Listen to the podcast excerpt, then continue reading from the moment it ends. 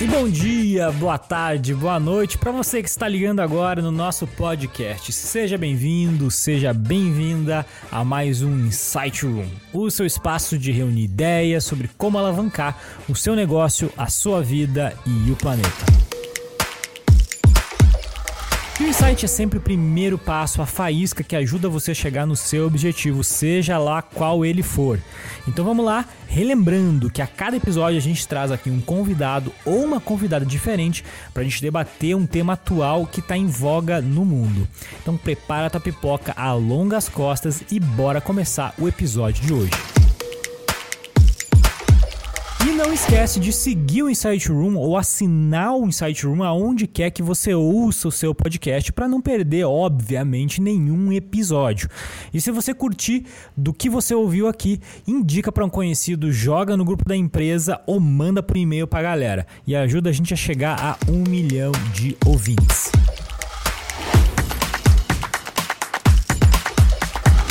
E o episódio de hoje acontece com a apoio da galera da GH Academy, uma escola de criatividade. E o propósito da GH Academy é formar pessoas criativas fodas, sem aquele blá blá blá e com bastante mão na massa. O conteúdo é do mundo real, com aplicação prática e imediata, totalmente conectada àquilo que está acontecendo no mundo. Se você está buscando ser uma pessoa mais criativa, procure um dos cursos da GH Academy. E a galera que escuta o Insight Room tem 20% de desconto em qualquer curso. Então vai lá no carrinho de compras, coloca o cupom Insight de Ouro, tudo junto, Insight de Ouro e você já está com 20% de desconto em qualquer curso da GH Academy. E aproveita também e já segue a galera lá no Instagram, GH Academy, que aí você não perde nenhum tipo de curso novo que está acontecendo, ou as lives que a galera faz, ou os webinars, ou até os conteúdos que tem conteúdo muito legal lá no Instagram. Instagram, GH Academy.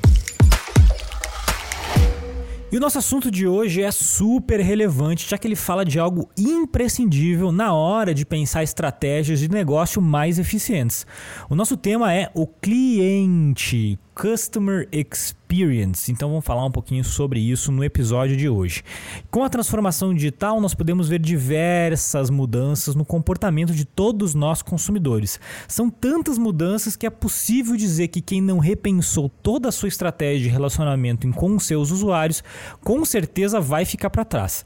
Centralizar o cliente em todo o planejamento estratégico da empresa é a base do conceito de Customer Experience e a nossa convidada de hoje é altamente expert no assunto. Nossa convidada de hoje é Sabrina Dummer. A Sabrina é head de experiência no cliente na Verum Partners, que é uma empresa de outsourcing estratégico em projetos de capital e infraestrutura. E além disso, ela já ajudou várias empresas de segmentos diferentes, como tecnologia, indústria farmacêutica, óleo e gás, construção, mineração e consultoria. E para completar esse currículo foda, a Sabrina foi eleita Top 100 Customer Success Strategies de 2021 e também foi convidada para ser jurada do Customer Experience Awards International. É, nós estamos muito bem de convidada com essa presença super ilustre aqui da Sabrina. E segura aí que o Site Room de hoje está começando. E aí, Sabrinete, aonde esse podcast te encontra? Opa, Gustavo, tô em Porto Alegre, Rio Grande do Sul. Ah, que legal. Nossa terrinha, hein? Tá tomando chimarrão ou não? Não, porque estamos gravando isso logo após o almoço, mas me dá mais umas horinhas. que o chimarrão vem, né? Savrinete, me conta um pouquinho, tá? Me conta um pouquinho assim da tua, da tua trajetória. Eu já, eu já te apresentei uh, no início do programa, mas me conta um pouquinho da tua trajetória, o que te trouxe até aqui. E daqui a um pouquinho nós vamos entrar no assunto de Customer uh, Experience. A gente, eu gostaria de entender o que te trouxe até aqui para a gente poder falar sobre isso. Perfeito, Gustavo. Bom, você já deu spoiler aí, né, da nossa terrinha. Eu sou aqui do Rio Grande do Sul, é, mas morei maior parte do tempo em diversos outros lugares e estados, né? Então acho que isso marca bem a, a minha história na questão de conhecer e gostar de pessoas e culturas. Então morei no Nordeste, morei é, em São Paulo, em Campinas, no Rio de Janeiro, morei, tive algumas experiências fora também do país, em uns lugares até bem inusitados, morei no Senegal, na África, é, tive experiências com tribo indígenas no Paraguai, então tem aí um, um apanhado de tudo, e nessas vivências é, me formei em marketing, a minha formação é, é, em marketing com um MBA em liderança e gestão de pessoas. E aí comecei a ter experiências, a minha primeira experiência profissional né, na carreira foi dentro da construção civil com comunicação corporativa, é, e foi aí que eu me apaixonei. É, me apaixonei por levar propósito ao que as pessoas estavam fazendo, a levar comunicação, e fui desenrolando por aí a carreira é, em diversos segmentos, passei por treinamento, indústria farmacêutica, tecnologia, e em tecnologia encontrei o termo para as guerras que eu comprava dentro das empresas pelas quais passei, que era sempre questionando né, o significado de tudo que a gente fazia para o cliente, como é que o cliente percebia isso. E aí foi é, estando na área de tecnologia, trabalhando com aplicativos, que eu descobri essas terminologias todas, né, de customer success, customer experience, business experience, e entendi que a minha obsessão pelo cliente, que não era uma coisa nova, é, mas ela tinha então um nome, e foi aí que eu comecei a pesquisar, estudar, me aprofundar mas dentro dessas áreas, das metodologias que envolviam isso, de dados, métricas, enfim. E aí desenrolei a carreira mais por esse lado, passando também pelo segmento de varejo, transformação digital, e voltei de alguma maneira reencontrar aquilo que originou minha carreira, hoje atuando muito próximo aí do cenário de construção, mineração, enfim. Que legal, cara. Não, muita experiência.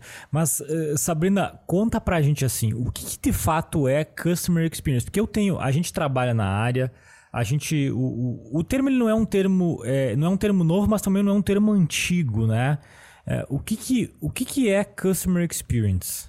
Coloca, troca em miúdos pra gente.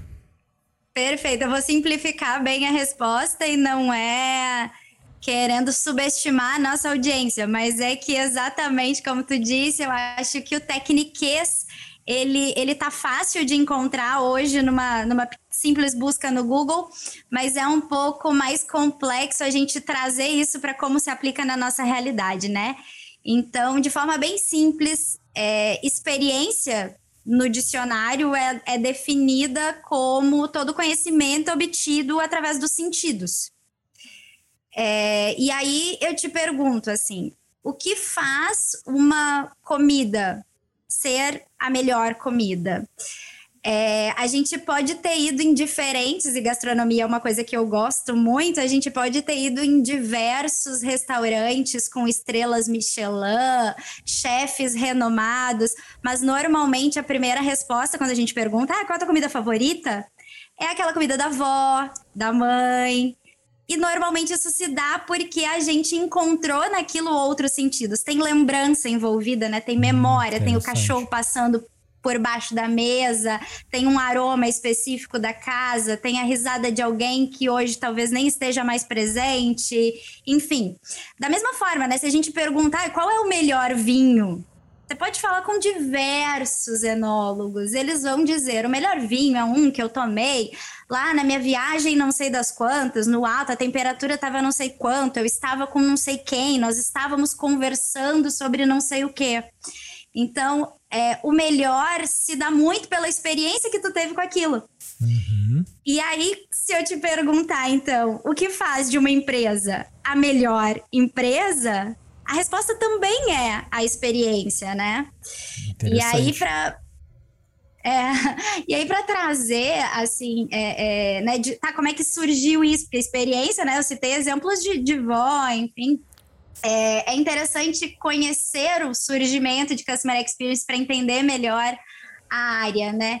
É, foi lá na quebra da bolsa, 2018, 2008, perdão, 2008, 2009, né? O crash lá, lá nos Estados Unidos, as pessoas sem dinheiro começaram a ficar mais criteriosas sobre o que gastar, o que investir, não tinha mais dinheiro disponível no mercado.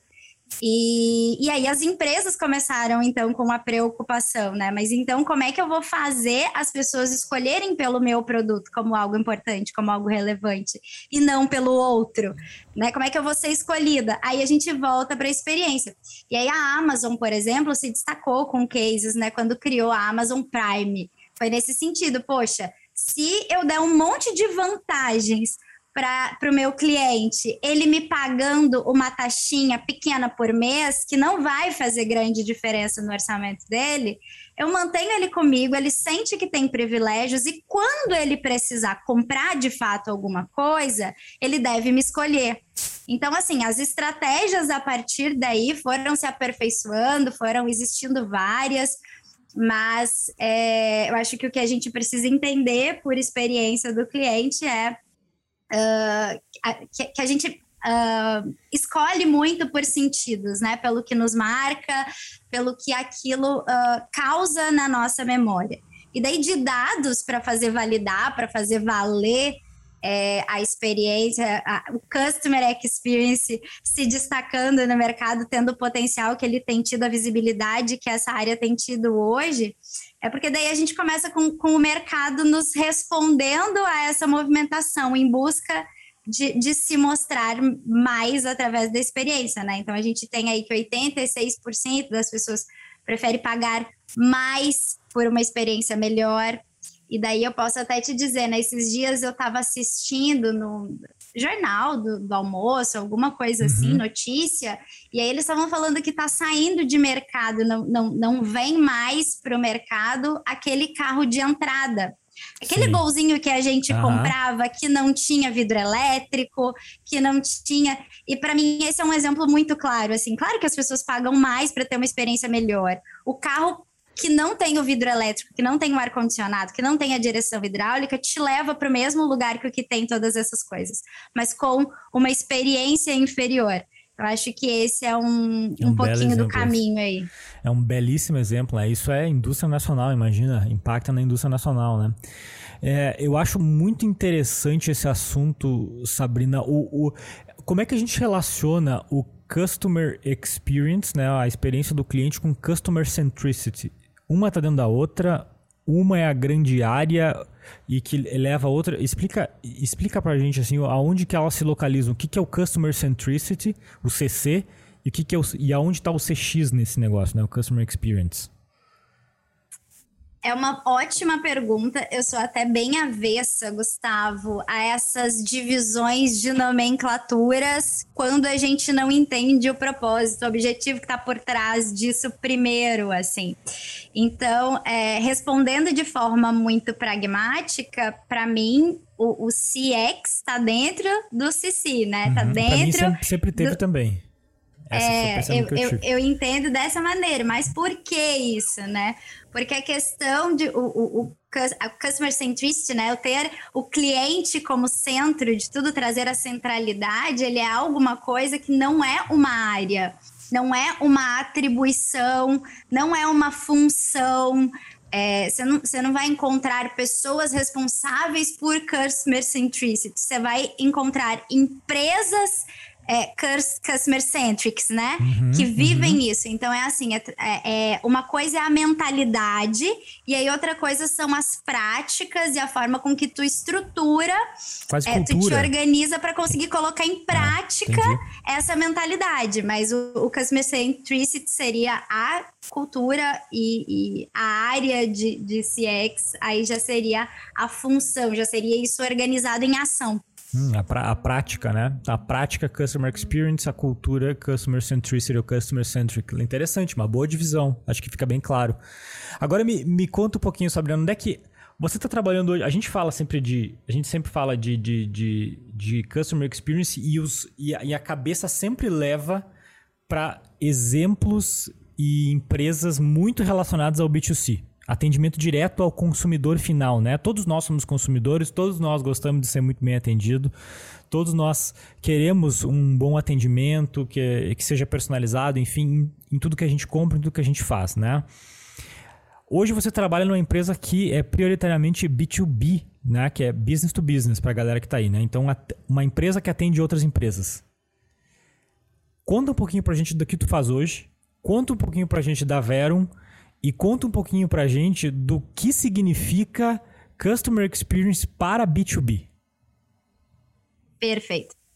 É, bom, a Verum ela é uma empresa é, que atende a outras empresas naquilo que não é o core business delas. Dando algum exemplo mais prático, uma mineradora, ela precisa é, para ampliar seu, seu, sua produção, seu faturamento, enfim, é construir novas minas, identificar novas minas e construir toda a estrutura em volta dessas minas. Mas o core business dessa empresa é extrair e vender o minério.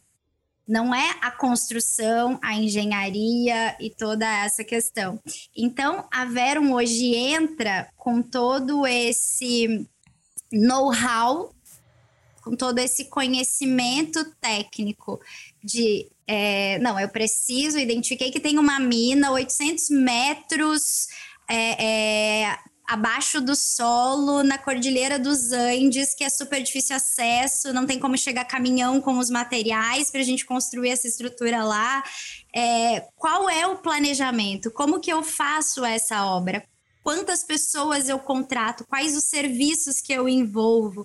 Então, toda essa inteligência, ela entra, e esse é, é, um exemplo de um leque muito grande de atividades que a Verum oferece, mas ela entra com todo esse conhecimento, com toda essa estratégia, por isso que a gente se diz né, uma empresa de outsourcing estratégico, então a gente terceiriza toda a estratégia de outras empresas.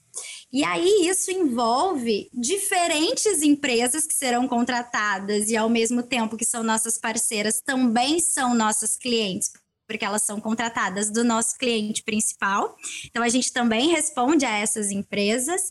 É, e dentro dessas grandes empresas que nos contratam, a gente tem também diversos perfis de cliente.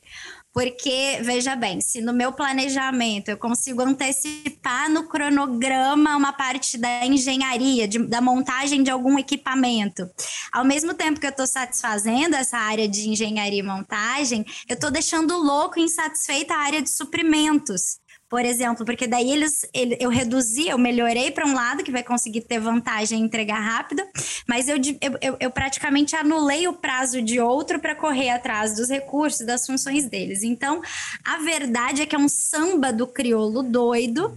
E a minha função nisso entra exatamente em eu preciso encontrar um padrão de expectativas. Eu preciso unificar os objetivos desses diversos clientes, dessas diversas outras empresas envolvidas e das áreas no meu cliente principal, para fazer todos olharem para um único lado. É, e aí eu preciso transformar esses objetivos em grandes marcos do projeto, para eles perceberem resultado naquilo que eu tô fazendo, que porque esse é um outro cenário. Uhum. Exatamente. Porque esse é um outro cenário muito diferente. A gente não tem parâmetro é, no, nosso, no nosso modelo de negócio, é muito difícil ter um parâmetro de comparação para poder dizer o que é um bom resultado ou não. O que faria de alguma forma um cliente se sentir satisfeito. Eu não posso olhar para o mercado e dizer, porque eu não vou comparar é, uma mina de ferro, como esse exemplo que eu dei, lá de baixo de 800 metros de, de profundidade, abaixo da Cordilheira dos Andes, com uma mina de carvão no meio do deserto de Dalol, que é o lugar mais quente do mundo, na Etiópia, e com, sei lá, uma extração na, no meio da floresta amazônica. As coisas, os acessos são muito diferentes, a estrutura é muito diferente, então o tempo que se executa um projeto não pode ser comparado com o tempo e, que se executa não tem outro. Uma, não tem uma métrica padrão, não tem um NPS para controlar o customer experience disso, né? Pode dizer, cara, é, estou o... bem, estou mal.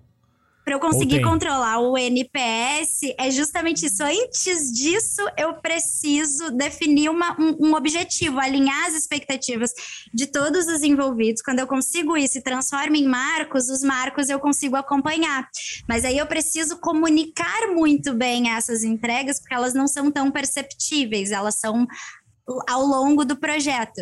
Então, eu tenho que comunicar que isso aconteceu para promover, então, o objetivo final de Customer Experience, que é o engajamento de todos os envolvidos, a visibilidade dos resultados e garantir, óbvio, a nossa continuidade nesses clientes através da identificação de outras oportunidades.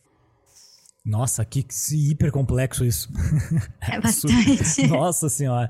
Tá, mas, mas dá para simplificar, Gustavo, dá para simplificar. Assim, na prática, eu, eu uma vez criados esses, esses marcos dos projetos, eu acompanho, assim como em muitos outros negócios, uhum. eu vou acompanhando se isso está sendo feito no prazo, se não está, se tem alguma coisa fora da curva. Quando tem alguma coisa fora da curva, eu interajo diretamente com os clientes, monto um plano de ação com visibilidade para todos os times envolvidos do que vai ser feito para corrigir aquele gap e de forma geral é, a, a ideia, mas o mais difícil é de, é de fato a gente conseguir achar qual é o objetivo objetivo, qual é a, o aporte de valor, o que, que significa, qual que é a comunicação de valor uhum. que vai atrair para poder engajar todos.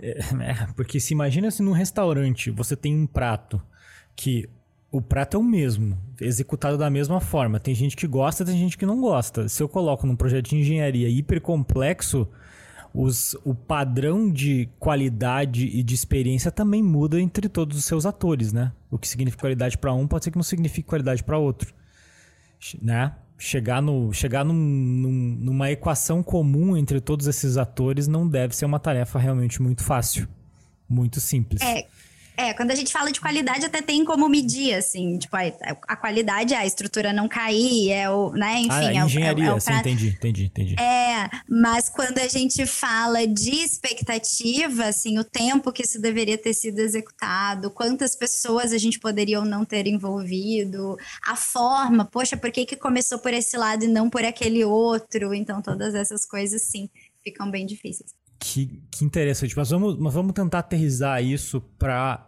a maior parte das empresas no Brasil, que não são essas empresas gigantes, que não operam em projetos absurdamente gigantescos. Vamos tentar trazer isso para o nosso day by day para a galera aqui da, aqui da padaria da esquina. A gente sempre gosta de dar o exemplo da padaria da esquina. Como que a padaria da esquina consegue pensar ou ter uma cultura mais customer centric? Como é que ela consegue pensar em ações de customer experience? Como é que ela, como é que ela faz? Qual é, é o primeiro passo? Qual é, é o segundo passo para ela começar a pensar nisso? Perfeito. Eu acho que o, o primeiro passo ela já tem, ela já sai ganhando, assim. Porque a, a ideia, eu, eu acho que se, se a gente fizesse uma linha, uma jornada de maturidade em Customer Experience, a primeira coisa é você ouvir o seu cliente. Você precisa ouvir. É, e você precisa dominar o seu produto. Então, você precisa saber o que o seu cliente pensa e você precisa fazer muito bem o que você se propõe a fazer. Uma vez isso acontecendo, e aí a padaria da esquina ouve diretamente o seu cliente. Pergunta, conversa, né, chama no balcão, se aproxima da mesa do cliente. Então, é, é, tem inclusive essa facilidade. É, já outras empresas de tecnologia ou de porte maior precisam usar de recursos de pesquisas, feedbacks e outras coisas para conseguir é, ouvir o cliente. Mas, enfim, o primeiro passo é sem dúvida esse. O segundo passo, que parece a mesma coisa, mas não é, e que tem muita gente que antecipa esse como sendo o primeiro, mas eu também não concordo com isso. O segundo passo, na minha visão, é conhecer o cliente. E sim, é depois que você ouve, porque uma coisa é você entender o que, que ele tá pensando, é, e outra coisa é aí você saber do que ele gosta, quem ele é, como ele é, quais as dores que ele sente, quais os sentimentos que ele tem. É, e, e aí é, é, é diferente de ouvir sabe? Entendi. Isso é um pouquinho mais, assim. Sentido. Eu acho que ouvir é aquele chaveco na balada. Mas você tá ouvindo o cara que veio te chavecar, mas você não sabe quais são as intenções dele contigo. Uhum. É, você não sabe quem ele é. Então, eu acho que essa é uma importante diferença. E aí, conectado a esse segundo passo de daí conhecer o cliente de fato, é daí conhecer o valor e o benefício do teu produto para ele. E isso muda de cliente para cliente. Por isso que isso está num segundo passo, depois que eu conheço o meu cliente. Porque, por exemplo, sei lá, uma academia. É se, se eu pregar que o valor principal é emagrecimento, eu posso estar tá desprezando grande parte dos clientes que vão lá para ganhar força, para ganhar massa, para ganhar músculo. Ou eu posso desprezar uma outra quantidade de pessoas, talvez já numa terceira idade, que estão buscando exclusivamente saúde e que tanto faz se elas estão abaixo ou acima do peso, enfim. Um exemplo qualquer para nos situar. Uhum, uhum. É, e aí o terceiro passo, então, né? Eu ouvi o meu cliente, eu domino o meu produto, eu agora sim conheço o meu cliente, conheço os benefícios que o meu cliente entrega, que o meu produto ou serviço entrega para esse cliente. Aí eu reconheço o comportamento desse cliente. Aí já é, eu dei o exemplo do chaveco na balada, né? Aí já é quando você já tem um relacionamento com a pessoa e você percebe quando ela não tá bem, ou quando ela hum. está muito bem, putz, vai me contar uma coisa boa, foi promovida, porque tá, chegou sorrindo, eu, eu conheço esse jeito, ou nossa, acho que uhum. hoje não foi um dia legal. Você reconhece, e você, você tem como fazer fazer isso com seu cliente também. Você deve fazer isso. E aí, quando você passa a reconhecer o seu cliente, a, a, a, as ansiedades dele, aí você consegue retroalimentar o teu negócio, porque daí você usa isso como insight para novas oportunidades, para construção de novas soluções, enfim. Acho que seriam esses os. Isso bem os interessante. E isso, isso se dá, Sabrina, na tua experiência, se dá. Isso se faz como no dia a dia? Você me passou um framework aqui, passou um framework para nós, né? Isso acontece através do software, isso é no caderninho, isso é uma pessoa, isso é um time. Como é que acontece isso no dia a dia? é bom esse teu ponto, porque de fato não tem resposta para ele, né? Se a gente falar da padaria da esquina, e eu acho que esse é um dos pontos que afasta os pequenos. A gente estava dando exemplo, e você falou que sempre os exemplos vêm com os grandes, né? A gente vai dar exemplo de customer experience, a gente vai falar da Apple, a gente vai falar da Amazon, a gente vai falar de Magazine Luiza, a gente, né? Mas a gente fala muito do pequeno e o pequeno se reconhece muito pouco, porque a gente começa falando a partir disso, de estruturação diária, de construção de, de touch points. De pessoas, de, caras, isso, entendeu? Frameworks. Pessoa, é, super fica coisas. Fica muito né? diferente, fica muito distante da realidade. Então é claro que para eu conhecer o meu cliente, para eu ouvir o meu cliente, para eu reconhecer o meu cliente, para eu dominar o meu produto, se eu sou é, um pequeno, se eu tenho acesso, eu sou manicure é, é ali enquanto eu estou fazendo a unha do meu, da minha cliente que eu estou pegando. O, o, e aí, claro, se eu sou uma pessoa super bem de memória, que eu sei que eu vou lembrar o nome dela, as características dela, enfim, eu não anoto, senão eu posso anotar no caderninho, senão eu posso trazer isso para um sistema no computador. Agora, se eu estou falando de uma grande empresa, aí sim eu vou precisar de uma área estruturada, de pessoas envolvidas, mas eu acho que a gente distancia muito da realidade customer experience quando a gente começa a colocar o como na frente do porquê. Então, assim, o porquê, o para quê, talvez, né? Seria uhum. o, o, para que eu faço isso é. Cara, o que, que eu preciso para conhecer meu cliente? Não sei, depende do teu negócio. O que, que eu preciso para ouvir a voz do, do cliente? Não sei, depende do teu negócio. O Spotify precisa para ouvir o cliente dele, para conhecer o cliente dele, de 90 e tantas páginas de, de relatório de análise, sei lá, acho que saiu uma vez, eu lembro que era um número bem surpreendente, uhum. não me uhum. lembro agora de cabeça, mas era não sei quantas, umas dezenas de páginas para conhecer. Índices, um monte de índices, Mas isso vai depender, é, mas isso vai depender muito, Gustavo, assim, não, não dá para dizer que existe pronto um método. Legal, interessante. Senão a gente não vai estar tá falando de pessoas. É, é pode ser. E, e entrando no assunto pessoas agora, vamos lá. Tá, vamos lá quero aprender sobre essa área, quero quero botar isso no meu negócio. Sou, sou um empreendedor. Nós estamos falando para empreendedor agora, tá? O empreendedor o eu faz, né? Tipo, cara, não tem gente para fazer isso, não tem gente para assumir o um negócio desse, mas eu quero começar a colocar customer experience, ou melhorar a experiência do meu cliente dentro do, dentro do meu estabelecimento, dentro do meu negócio, enfim. Aonde ele busca esse conhecimento? Aonde tem esse, esse tipo de coisa para ele, ele buscar? Aonde que ele vai? O que, que ele lê? Aonde, o que, que ele assiste? O que, o que, que ele vê? Qual, qual, a tua, qual seria a tua jornada de conhecimento assim para esse, esse cara aprender um pouco sobre isso? Eu vou voltar, é, Gustavo, lá numa das tuas primeiras perguntas, quando tu fez a divisão do que, que é o Customer Centric e o que, que é o, o Customer Experience, né? Porque aí eu acho que vai vem a cultura primeiro.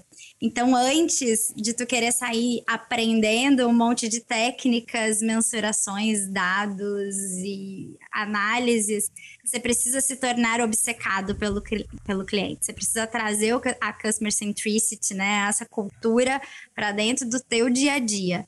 Então, a minha dica é cola no teu cliente, assim, se torna obcecado por ele, mas no sentido de calça o sapato dele, sente, o, sente a dor que ele tá sentindo para caminhar com esse sapato no dia a dia dele, assim. E aí, claro, fica agora de forma ampla, bem difícil de eu te dar exemplos genéricos, mas, é, sei lá, uma, uma reunião que, que ele precise fazer com um, um, possível investidor no negócio dele que ele está começando que ele quer apresentar, sabe? Talvez o teu, o teu negócio é, o teu, a tua solução, auxilie ele nisso e você tá lá cheio de, de, de ideias e de conceitos que ele pode usar. Mas ele vai para reunião e apanha para caramba dos investidores, dos sócios, porque a gente não olhou para um outro lado. Então, eu acho que acompanha essa galera, assim, sabe? Vive exatamente a dor, usa o que eles estão usando hoje, usa o produto que você quer que ele que ele use, que ele utilize, come, né? Se você for um, se tiver um, um, restaurante, se você for o dono da padaria da esquina, sabe? Uhum. Come o teu pão às 5 da manhã, às 8 da manhã, às 10 da manhã. Putz, será que ele não tinha que estar tá sendo feito de novo mais quentinho às 10 da manhã, porque de 5 da manhã já tá frio e duro e a experiência não foi ruim, mas assim, vive isso primeiro. E aí sim, uma, um, aí você pode se dizer obcecado pelo cliente. Você pode dizer que você entende o cliente, que você conhece o cliente. Aí a gente gente vem para poder olhar para dados e estruturação de negócios. É, não, não, não sei se eu citaria alguns cursos, claro que tem uns que me ajudaram demais, mas eu acho que são muito voltados para quem quer ter uma carreira área. E aí a tua pergunta seria meio diferente, né? Eu quero uhum. trazer isso para o meu negócio. Para trazer isso para o negócio, eu acho que vale sim fazer algumas pesquisas, pensar em mensurar acompanhar, validar a tua percepção, porque quando tu, é, tu anda com o cliente, tu está tendo uma percepção, um feeling. Mas será que esse feeling de fato se, se confirma? Então aí temos, sei lá, são mais de 20 métricas hoje disponíveis, né? Eu não concordo em usar todas e de novo uhum. eu volto pro porquê. nem sei se precisa porque usar todas, que né? É muita que que você vai conseguir? Exatamente. O é. que, que você vai conseguir fazer com isso? Assim, é, aí não sei se eu já entro, me conduz aqui, porque se eu começo a falar eu não paro, se eu já entro e explico falando. algumas. Vai falando, vai falando, vai falando. O microfone aberto, microfone aberto. Não, interessante. Eu acho, eu acho super interessante, porque realmente aí, nesses momentos que a coisa começa a complicar, né? É aí que começa a complicar e é aí que tu perde o interesse do cara, porque o cara tem mil coisas para fazer, né? O empreendedor tem mil coisas para se preocupar, não é a única coisa. Então ele, ele ouve isso, ele ouve um podcast aqui com a Sabrina, que é super especialista e pensa, pô, como é que eu faço para aplicar isso amanhã? Para que lado, para onde eu olho primeiro, né? E aí você trouxe esse belo exemplo de, cara, veste, veste, veste o sapato, né? Eu acho que essa é a primeira coisa, veste sapato. A gente vai pro intervalinho e volta daqui a pouquinho. Fica aí.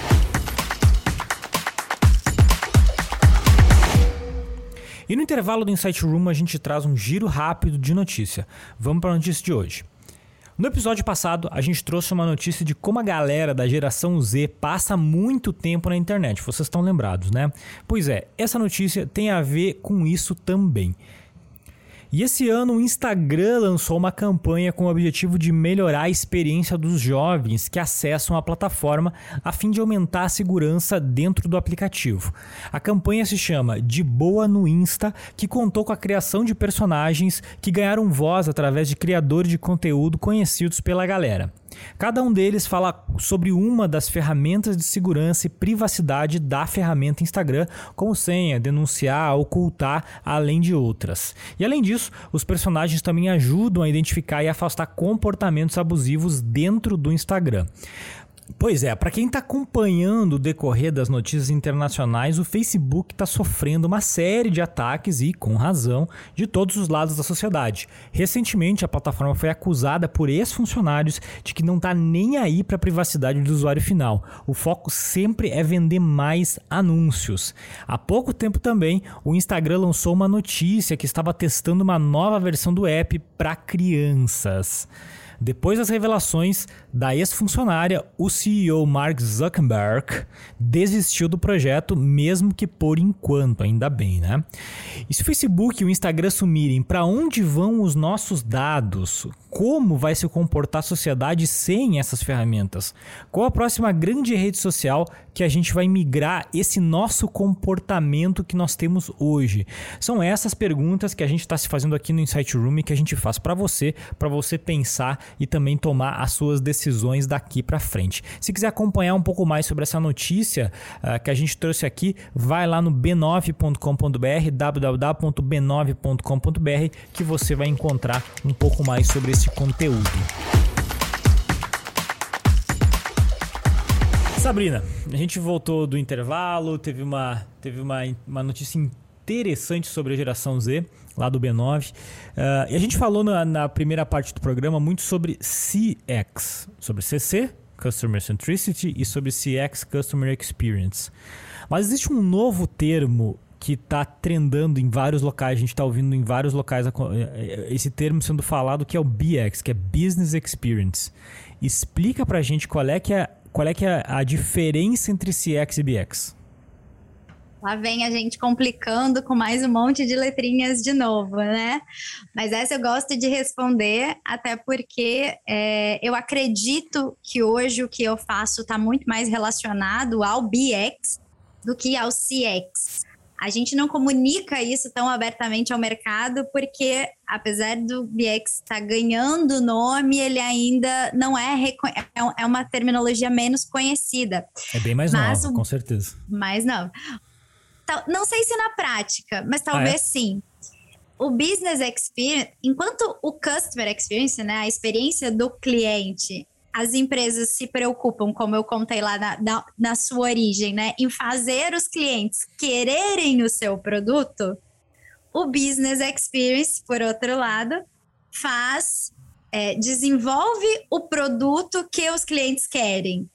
E isso, é, explico, não é necessariamente, né, não, não estamos contrariando Steve Jobs, quem somos nós para contrariá-lo quando ele diz que o cliente não sabe o que quer de fato, não é perguntar, ah, o que, que você quer que eu, como é que você quer que eu faça? Ah, eu quero uma né, bola amarela em cima de uma torre. Não, não é nesse sentido, mas é conhecer, como eu disse lá, né, nos steps, a gente reconhecer o comportamento do cliente, entender o que, nesse cenário, o que, que traria resultado, que faria sentido ao dia a dia dele ou do negócio dele e o que, que eu posso incorporar com base no que eu conheço dele, com base no que eu sei do dia a dia dele, o que, que eu posso incorporar que traga resultados, que o ajude. Então, eu construo o meu modelo de negócios com base no que eu sei que o meu público, que o meu cliente precisa. E não mais eu tenho um produto e um negócio e vou lá fazer com que o meu cliente queira, sabe? Acho que muda o pilar. E aí, mudando o pilar, é, também, também se distribui diferente na empresa, né? Porque se CX so, sofre até hoje, né? Essa crise de identidade, digamos assim, de em que área ele se encaixa, onde ele pertence, se é que fica junto com atendimento, fica junto com marketing, é uma coisa totalmente à parte e tem sempre essas é, é, questões envolvidas aí quando se pensa em montar uma estrutura de CX. É, o business experience ele vem enfático, ele tá ligado à diretoria, mais precisamente ao CEO, tem que partir do, do coração, da ideação daquele business, daquele modelo de negócios. Então, a, a diferença, é, eu acho que o, o, business experience também está dentro de uma cultura customer centric, mas é, o olhar muda completamente. Não sou eu de um ponto olhando para o cliente, mas sou eu junto com o cliente olhando para o que ele precisa ou que eu preciso desenvolver para ele. Interessante essa visão. Então o BX está muito mais relacionado à diretoria mesmo, vem de quase que um top-down o negócio, ou não? Top-down ou não vai depender muito da cultura da empresa. Mas é sim a diretoria, a, a alta gestão, a alta liderança da empresa entendendo a fundo o que o cliente precisa, o que o consumidor precisa e desenvolvendo soluções ou reorganizando, refazendo o seu modelo de negócios com base naquilo. A pandemia, por exemplo, trouxe muitas ações de business experience sem que as pessoas tenham tido essa consciência. Tipo? Porque quantos, quantos modelos de negócio foram transformados, uhum. que eram completamente físicos e se digitalizaram? Quantas coisas for, foram possíveis a partir de uma necessidade que o cliente, que o consumidor tinha até então? O meu consumidor não pode sair de casa. O meu consumidor não pode. Como é que eu vou me readequar? Como é que eu vou atender ele? Isso na íntegra, num cenário normal, é o business experience, é olhar para o meu cliente, é olhar para o meu consumidor, o que ele precisa, como é que eu melhoro a vida dele, como é que eu encaixo o meu produto na vida dele, ao invés de encaixar ele no meu produto. Hum, legal, interessante. E outra dúvida, outra dúvida que, que sempre paira dentro, dentro das organizações, pelo menos as que a gente tem acesso, é como é que as outras áreas participam desse do processo de experiência do cliente, as outras áreas, né? Porque você falou, puta, tem empresa que está dentro do marketing, que é responsável, outra que é uma área específica, outra que vem da diretoria, outra que tem uma pessoa que é responsável por isso dentro da empresa e é um diretor e que a galera respeita o diretor. Mas como é que as outras áreas se comunicam e, e, e ajudam eh, nesse processo de, de, de business experience ou de, ou, ou de customer experience? Perfeito. É, aliás, eu começo todas as, todas as respostas com perfeito, né? Tô, tô reparando esse vício aqui. Vamos mudar isso. É, mas as, as voltando ainda, né, usando como mote aqui da nossa conversa a questão que a gente definiu de customer centric sendo uma cultura, isso muda completamente a minha resposta para ti, porque quando a gente está numa, numa cultura empresarial voltada para o cliente, todas as áreas olham para o cliente com a mesma é, é, intenção, com o mesmo objetivo de eu preciso entregar o melhor resultado, eu preciso aportar valor ao cliente. Então, não importa se eu desenvolvo produto, se eu atendo.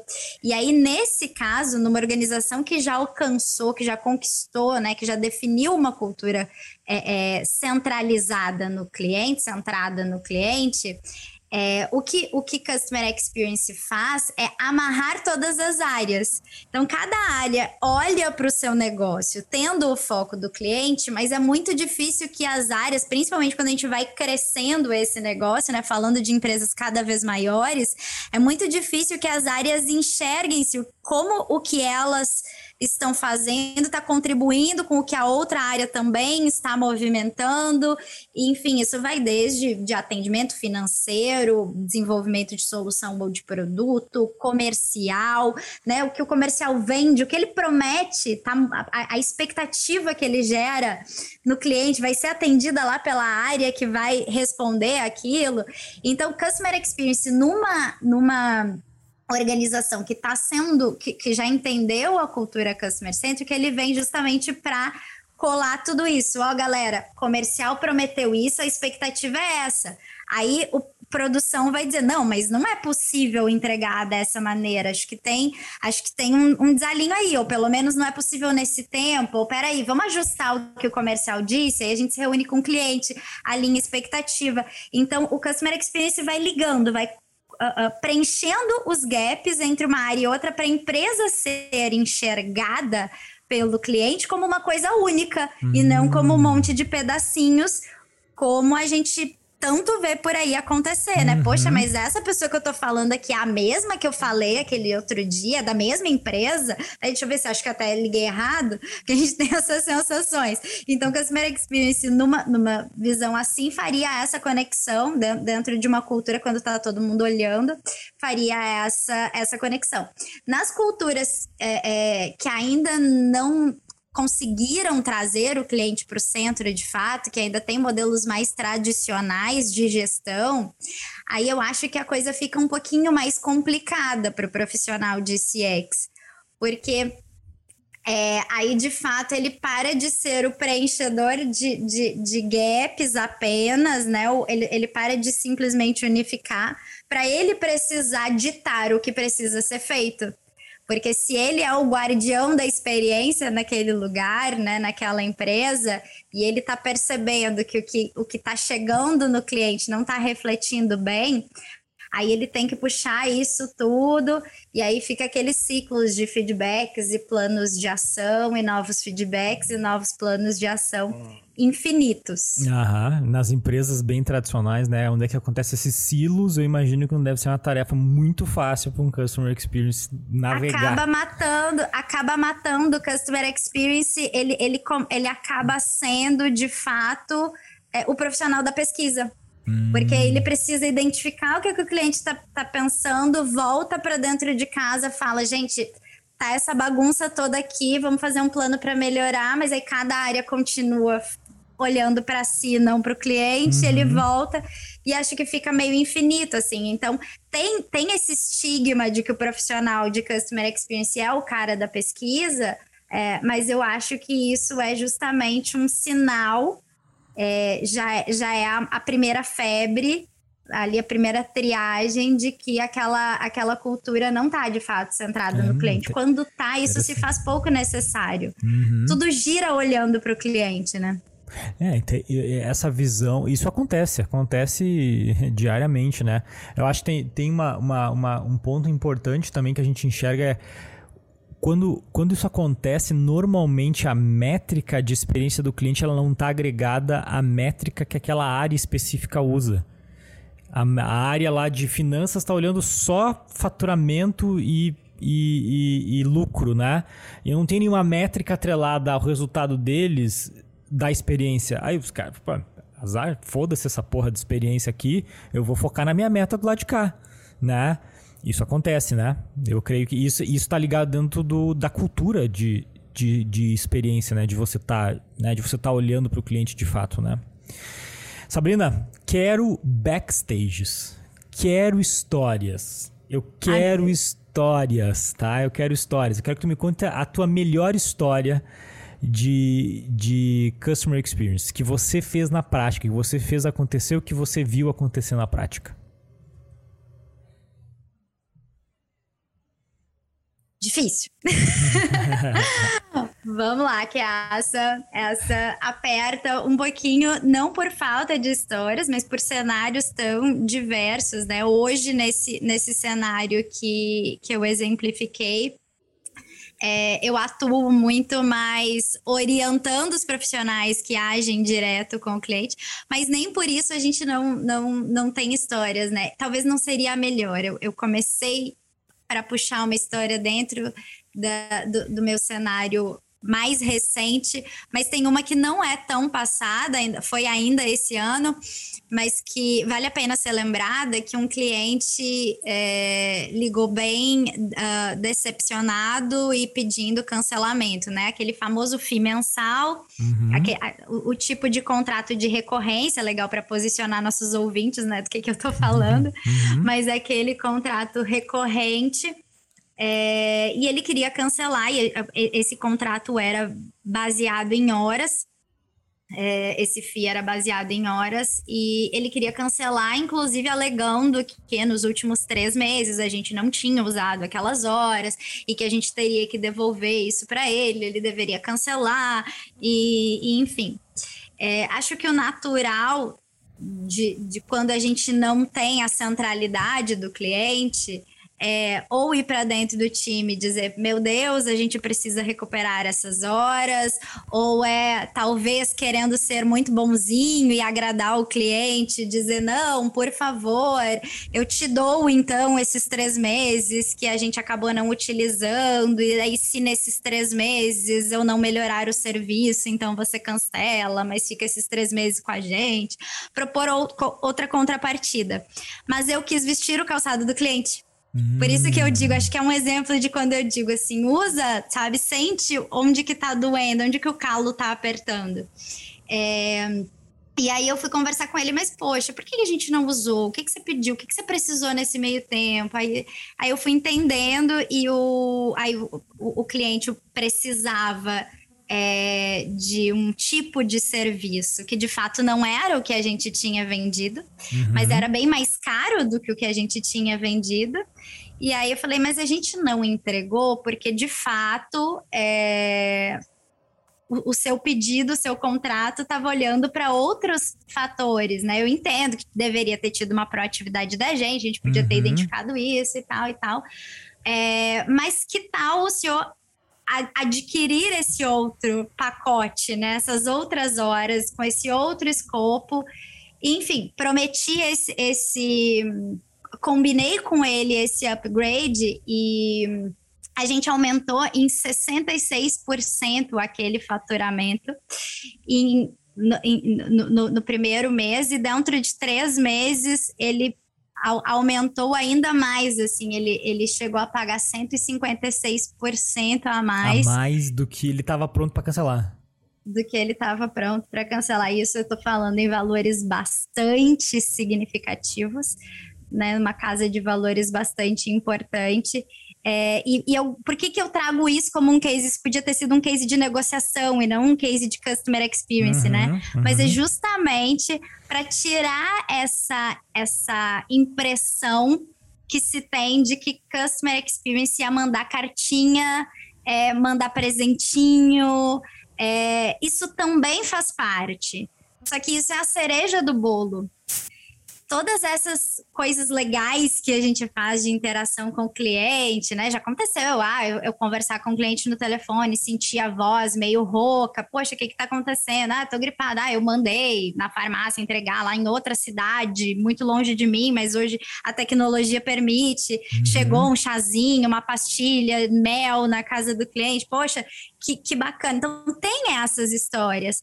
Só que eu acho, eu quero aproveitar essa oportunidade que tu tá me dando, Gustavo, de, de, de voltar os nossos olhos, principalmente uhum. porque eu sei que tem empreendedores nos ouvindo, de que tem pessoas aí do mundo de negócios, de que assim, existe a cereja, existe um momento wow, existe o lado Disney do Customer Experience, uhum. mas ele só se sustenta porque muito antes disso tem o lado que olha para resultado, que uhum. olha para o que a gente está entregando e para qual o valor do que a gente está entregando no cliente. Então é sim esse case que eu te contei é sim um, é, é um exemplo de, de customer experience no sentido de eu precisava entender, eu precisava ouvir, aí vai dentro de todo o framework que eu passei aqui contigo, né? eu preciso ouvir, conhecer o cliente, entender o cenário dele, pensar de que forma a minha solução melhor atende ele. A gente não precisa sempre dizer sim para o cliente, a gente não precisa sempre baixar a cabeça. O cliente tem razão até certo ponto, ele vai ter sempre razão se a gente não souber conversar, dialogar com ele, mas quando a gente consegue alinhar expectativas e essas coisas, e esse para mim é o coração, é o ponto principal de se pensar a experiência do cliente, é olhando muito mais para o resultado do que para o sentimento.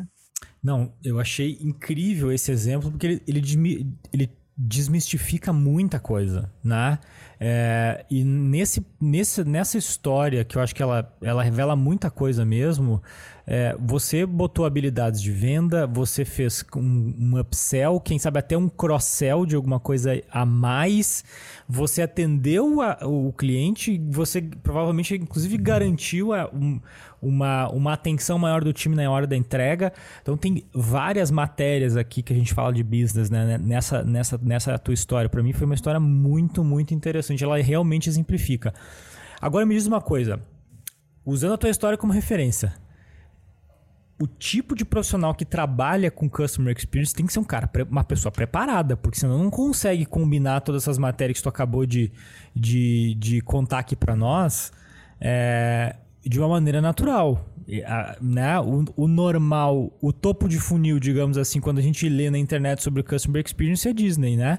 Manda presentinho, faz não sei o quê. Você deu uma, uma, uma, um exemplo lá embaixo. Várias habilidades separadas, várias habilidades diferentes, várias áreas do negócio combinadas aqui numa ação que você desenvolveu, que você aumentou em 150% o faturamento. Que tipo de habilidades um profissional precisa ter para trabalhar nessa área? Um verdadeiro profissional, vamos, vamos, vamos, vamos colocar desta forma tem que ter conhecimento do seu negócio. Ele tem que saber muito sobre o, o aquilo, o, aquele ambiente que ele está. É... Então, assim, de, de habilidades, né? Se, se for uma empresa, sei lá, de contabilidade, o profissional de Customer Experience tem que entender disso, da área contábil, para ele poder entender a, a expectativa e necessidade do cliente. É, e paralelo a isso, tem que conhecer muito bem o cliente. O profissional de Customer Experience, sobretudo, tem que saber ouvir. E eu falei aqui muito sobre ouvir o cliente, mas é ouvir ativamente, é ouvir entendendo o que não foi dito sabe aquilo que a gente diz sem dizer? Uhum. Eu acho que é, é, esse, esse é o maior segredo, assim, do, do, do, profissional de Customer Experience. E aí, dependendo da área que ele tiver, né, do segmento que for a empresa dele, eu sugiro fortemente que, conhe que ele conheça e domine aquela área. Esse foi, inclusive, um gap muito grande quando eu voltei agora para esse para esse segmento, né, de eu, eu vim do varejo, do varejo voltei para construção, mineração, grandes contratos, né? Entender o que é um CAPEX, o que é um OPEX, o que são projetos de capital, infraestrutura e, e a minha o meu primeiro passo sempre nesse sentido é, é claro que eu vim com um objetivo diferente de estruturar a área, mas é, é, antes de qualquer coisa entender muito do negócio. Então, estudar o negócio, saber o que, que eu posso propor, até onde a gente pode ir, quais que são as maiores dores desse, desse segmento, quais que são as maiores dificuldades, o que, que já foi feito, o que, que nunca foi feito. Eu acho que é aprofundar no negócio mesmo. Muito bom. Sabrina, te agradeço muito pela participação aqui no Site Room. Muito obrigado pelo teu tempo e pela tua disponibilidade. Eu que agradeço, Gustavo. Muito obrigada. Obrigada a todos os nossos ouvintes também. E o Insight Room de hoje vai ficando por aqui, mas não sem dar os devidos agradecimentos.